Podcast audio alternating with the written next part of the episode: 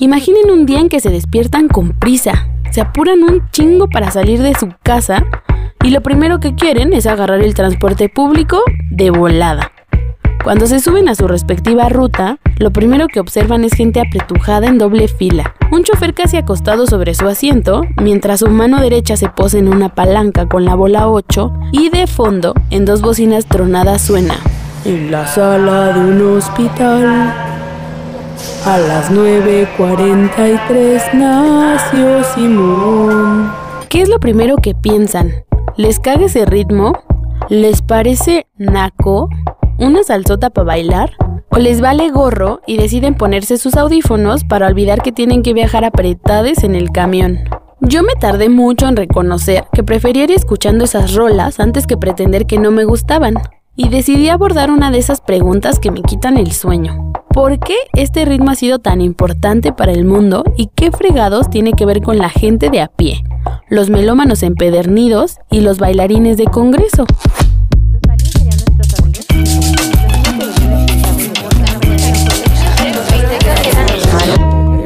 Depende. Hola amigues, bienvenidos a Depende Podcast. El tema de hoy es el género salsa. Y sinceramente me asusta lo ambicioso que suena. Así que me propuse clavarme solo con pequeños tópicos. Unos que se refieren a experiencias bien cagadas y otros que me pusieron a pensar en por qué me gusta. Cuando yo era una inocente palomita, mi papá decía que la salsa pues era un género chafa, que era música de sonidero y para gente vaga y viciosa, entre otros prejuicios implícitos en su discurso. Curiosamente, en mi casa no éramos ni somos una familia acomodada, así que ahora comprendo que esa era una forma en la que mi papá trataba de evitar que yo me comportara como la gente de mi barrio. No obstante, mi abuelita, con quien pasaba las tardes viendo telenovelas, si de casualidad no prendía la tele, entonces sintonizaba en la radio Sabrosita 100.9 de FM, que me dotó de un amplio repertorio para llegar con todo a las fiestas de los fines de semana. Porque allá donde crecí, un municipio de Atizapán muy alejado de la urbe, era cotidiano cerrar las calles para celebrar bodorrios, bautizos, 15 años o primeras comuniones con un sonido para gozar la fiesta. Yo tuve la suerte de contar con un tío Juan que me llevaba al baile. Mi tío era un experto en baile callejero y solía ser cotizado por sus coreografías. En compañía de mis primos, me llevaba escondidas para ver bailar a media colonia al ritmo de la salsa, la cumbia y la guaracha. Ahí aprendí que bailar era otro rollo, que entre luces, humo y ruido, la calle era otra. Incluso entendí lo emocionante que resulta ser tomado en cuenta durante los saludos del sonidero, cuando interrumpen la rola para mandarle saludos a Janet Guadalupe Contreras Rosas, a la mimosa. Con el tiempo nos mudamos, mi familia dejó de vivir en un lugar marginado y llegamos a una colonia de Tlalnepantla, llamada Reyes Iztacala, que según era menos peor. En aquella colonia solíamos ser aspiracionales. Ya saben, lo nuestro era actuar como si a todo nuestro alrededor no hubiera pobreza. Y con nuestra llegada a Reyes Iztacala, las fiestas sonideras desaparecieron de mi vida. Yo había decidido olvidarlo, y ahora recuerdo con nostalgia mis días en Atizapunk, Incluso recuerdo que lloré un montón cuando no me dejaron ir con mi tío a Tepito porque era la fiesta del mercado. Y yo pues quería ir a cotorrear y a ver a los tepiteños bailando. Años después, me tragué el cuento de mi papá. Elegí ser clasista, banda. Elegí pensar que la salsa era para ñeros y que estaba mal hecha. Incluso cuando pasé por el pedo juvenil en que la música que escuchas prácticamente define quién eres y me esforzaba porque me definieran los Strokes, los Arctic Monkeys y Coldplay, por lo que decidí dejar las rolas que me hacían mover los pies solo para las fiestas. Las cosas comenzaron a cambiar cuando el vato que me gustaba en plan de mamador me dijo que era bien salserote y que a él le gustaba la salsa dura y brava, no las canciones románticas de estilo pasa y siéntate, tranquilízate, al fin ya estás aquí, ¿Qué más te da? Al pasar más tiempo con él, me di cuenta que tenía algunas cosas en común con mi mamá. Hoy solo voy a contarles que crecieron en el mismo barrio. Y gracias a las pláticas que nos aventamos, me di cuenta de que el lugar y la forma de fiestear de mi jefa y mis tíos ya había sido digna de crónicas de baile y de exceso, y que mi familia de veras estaba permeada por ello. En parte por eso me animé a dar este chapuzón, pero también porque me entró la curiosidad de que la gente de mi calaña, los que romantizamos mucho el barrio, nos agarramos de las cosas que le gustan a los marginados para hablar de nosotros, aun cuando a mí se me dijo que no me podía gustar. Y siempre siento que me cueso aparte de los olvidados. La salsa tiene sus propias complicaciones, orígenes y evolución.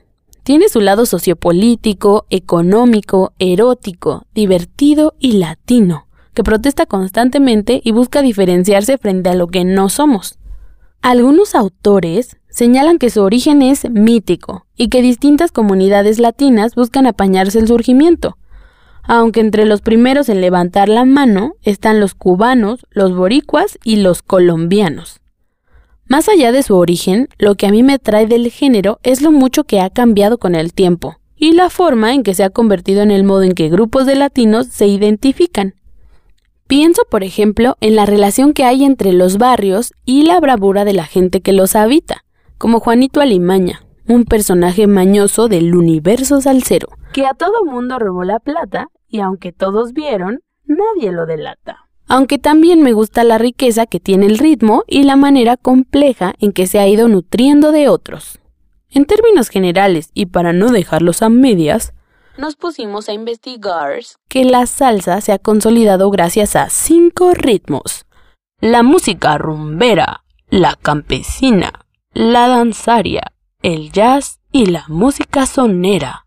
Este es un tema que da para varios cursos de YouTube University, por lo que si quieren saber un poco más, visiten nuestras redes sociales. Y ahí les haremos el parito de recolectar datos que les pueden ayudar a introducirse en el tema. Ahora bien, en cuanto a su origen, me puse a revisar el libro de la salsa de César Miguel Rondón. Su texto dedica las primeras páginas a la tarea de mostrar el polifacético origen del género. Este nos invita a tomar en cuenta una urbe que hasta ahora no he mencionado, Nueva York. Según él, aquella mezcla de sonidos, sabor, ritmo, azúcar y energía que electrizó el cuerpo de miles nació en la década de 1950, en los pequeños salones donde se reunían latinos que emigraron a Estados Unidos. Para César Miguel Rondón, este género siempre fue portavoz del sentir del barrio, de los amores contrariados, de la vida precaria, de los malandros y los desarraigados. Fue una forma de llevar el Caribe al gran escenario neoyorquino, un son para evadirse, para unirse con los compatriotas y para estar lejos de la tierra natal.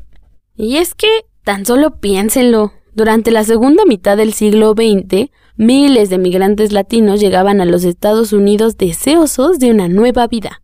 Por ejemplo, entre 1950 y 1955, una cuarta parte de la población puertorriqueña y casi la mitad de su fuerza de trabajo había emigrado. Este tipo de personas son a las que llaman nuyoriqueños. Todos traían consigo tradiciones, miedos y fracasos. Nueva York por aquellos años se había convertido en caldo de cultivo para las diferencias culturales. Incluso la revolución cubana tuvo repercusiones en el asunto, porque aumentó el flujo de migrantes y el bloqueo económico, político y social que cerró la frontera cubana terminó depositando en la Gran Manzana muchas de sus añoranzas. La producción de boleros y sones cubanos quedó sometida a la experimentación de jóvenes neoyorquinos deseosos de contar su propia historia. Todo esto en medio de la gran oferta cultural y contracultural de una urbe como Nueva York. Allá, los salones de baile y las casas disqueras abrieron sus puertas a músicos latinos que convirtieron a la ciudad en meca contemporánea de toda la música que se pudiera adquirir bajo la etiqueta de latina. La necesidad de presencia cultural y económica de los latinos emigrados halló en la salsa la fortuna suficiente para trascender la frontera latinoamericana y poner a bailar a miles. La salsa fue transformándose gracias a crisis y cambios. En un inicio funcionó como ritmo cargado de jazz. Más adelante se consolidó como ritmo de calle, bravo y caliente. Posteriormente, esta noble expresión cultural pasó a ser un mero producto comercial, y poco a poco se eliminaron las diferencias. A veces pareciera que la salsa no es más que un género romántico, razón por la que ha sido altamente criticada. En este último caso, yo pienso que la música se pudo abaratar, sí, pero también continúa dando voz y ritmo a experiencias con las que los humanos sentimos, vivimos y buscamos expresarnos. Si bien no todos los latinos nos identificamos con la salsa, porque a muchos ni les va ni les viene, Lo que es un hecho es que es un género que desde sus orígenes habló de la situación de ciertos sectores populares entre los que se encuentran los barrios de América Latina.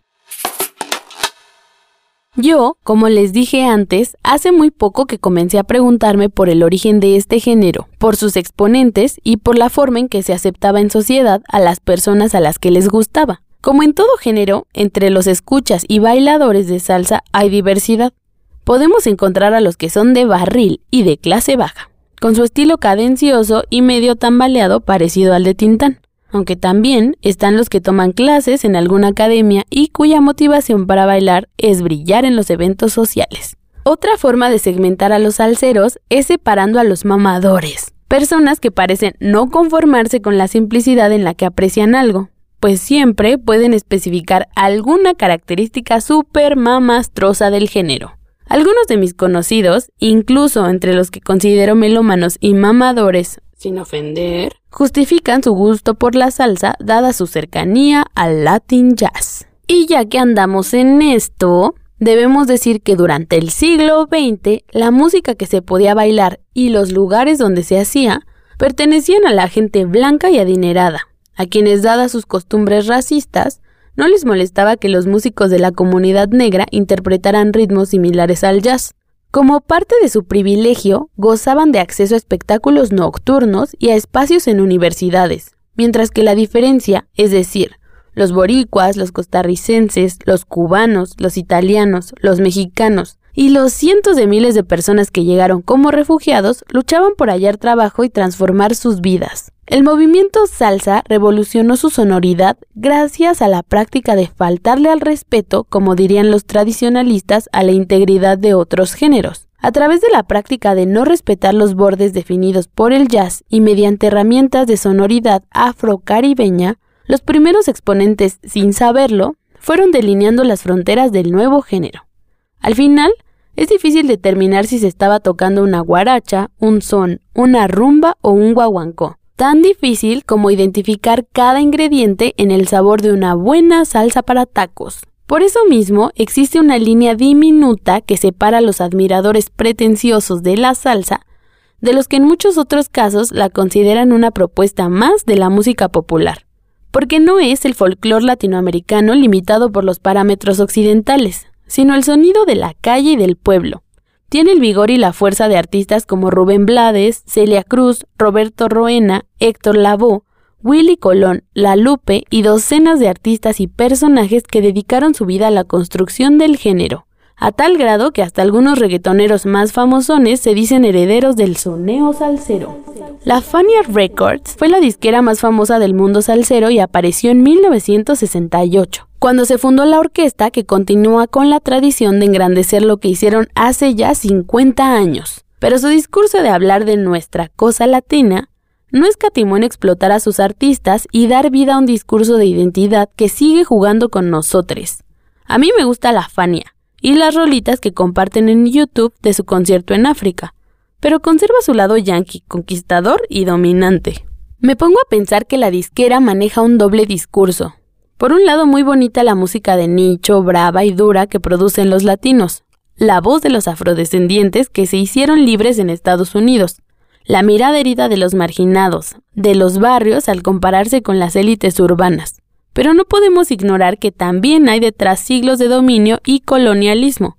Hay comunidades afrodescendientes que tienen procesos históricos interesantísimos, y existen movimientos sociales que no requirieron del reconocimiento norteamericano y occidental para existir. Según Google Trends, en los últimos 12 meses la búsqueda Tú eres mi sueño salsa solo se dio en la Ciudad de México, el Estado de México y Perú. Sueño, tú eres mi sueño, hay que nadie me levante. Me parecía una canción muy popular pero resulta que solo se escucha en algunas ciudades. Eso significa una cosa, la salsa se sigue produciendo, sí, pero muy probablemente yo la veo enorme, aunque quizá muchos de nosotros ya no la valoramos. Yo, la neta, no estoy en condiciones de decirles que se vuelvan soneras y soneros, pero tengo otras experiencias que compartir con la bandita. Antes de la pandemia, fui a buscar al Labo de Tepito para acompañar a un conocido que andaba buscando hacer una entrevista tipo Vice acerca del mercado y los cantantes que ambientan los puestos de micheladas. Me sorprendió un chingo darme cuenta de que Tepito sí es un barrio salsero, y que yo conservo mi actitud colonizadora de pensar en el barrio como un lugar exótico y de diversión. Con el calor del mercado, lo que sí me cayó muy bien fue la michelada y me puse a bailar con el sabor del ritmo de un timbal que amenizó la fiesta callejera. Pero también topé a dones bien puercotes viendo chichis de asistentes, policías corruptos, venta de drogas y piratería. Cosas de las que todos solemos hacernos de la vista gorda porque no somos del barrio. Al poco tiempo de aquella visita, me invitaron a una fiesta en una vecindad frente al mercado de la lagunilla. Me convencieron diciéndome que estaría lleno de bailadores, entre los cuales destacaba uno al que le dicen el Tirantes, famoso por haber inspirado al comediante Héctor Suárez para la construcción de su personaje en la película Lagonilla mi barrio de 1981. La vecindad estaba reluciente y la gente de la fiesta despampanante. Era el cumpleaños de un diestro bailador de la vecindad. Inmediatamente la gente topó que yo y mis amigos no éramos de ahí, y lo terminé de entender cuando vi la forma en que bailaban. Aquello no era como bailar con tu tío por compromiso, nomás para que te deje de estar jorobando. Ahí la gente gozaba y se comunicaba de manera natural a través de un ritmo que yo apenas entendía. Tepito es un barrio que paradójicamente se ubica en el centro de la ciudad y socioeconómicamente se desarrolla en el margen. Es un barrio fuerte que ha resistido y evolucionado con los violentos cambios urbanos y que a lo largo de su historia ha albergado a indígenas precolombinos, a mestizos repudiados por los españoles, a negros y a gente pobre. El barrio y los barrios del mundo son espacios de reconocimiento y construcción de identidades sociales. En el caso de Tepito, el fenómeno de la salsa no es una moda pasajera que se justifica con la venta de sudaderas de la Fania. Su identidad está sujeta a la industria cultural y responde a un complejo proceso de identificación que se manifiesta en la apropiación de su música. La identidad de barrio se construye cuando los ricos viven en los centros de la ciudad y los lugares más codiciados. En ese momento se establecen las fronteras geográficas, sociales, económicas y culturales que determinan la construcción de todas esas fronteras en los barrios. Tepito es un barrio que resiste porque los proyectos gubernamentales han deseado transformar el estilo de vida para hacerlo más civilizado, invisibilizando así los problemas que padecen ahí, pensando más en hacer que se vea bonito y se pueda transitar. Pero eso no significa que está bien chingón crecer ahí. Hay valores que buscan integrar su identidad, una definición sobre los valores del barrio la encontré en la tesis que para optar por el grado de licenciada en sociología presentó Noelia Ávila Delgado, donde escribió que el barrio se asocia a un medio popular cálido, solidario e integrador. Ahí, el pobre, a pesar de la miseria y la indigencia, puede encontrar apoyo y protección, una especie de microcosmos que se presenta relativamente homogénea. Ahí se entretejen lazos de identidad social, pero también una instancia de control social, de exclusión y rechazo. Porque vivimos con una percepción de los lugares donde lo que importa es que no sea de indígenas, negros o pobres, porque ellos viven en pueblos y barrios. Si nos ponemos a pensar en ello, hay una oposición irreconciliable entre el barrio y colonia, tal que hasta la fecha seguimos diferenciando unos de otras. Aún cuando a nivel geográfico la zona goza de la categoría de colonia, a nivel social sigue siendo necesario diferenciarlo como barrio bravo. Lo mismo ocurre entre ciudades con autos y pueblos bicicleteros. Y los proyectos de urbanización, en lugar de tomar en cuenta las problemáticas de la pluralidad de comunidades en los centros urbanos, por ejemplo de la gente del barrio, elige desplazarlos del centro para apostar así por la gentrificación, dejando que su identidad brava continúe desarrollándose en las nuevas periferias de la ciudad, llámense Coacalco, Ecatepec, Tultitlán y Chimalhuacán sin responsabilizarse de las consecuencias. ¿Ustedes a cuántos Juanitos Alimaña conocen? Muchas gracias por escuchar Depende Podcast. Recuerden que pueden seguirnos en nuestras redes sociales y dejar sus comentarios.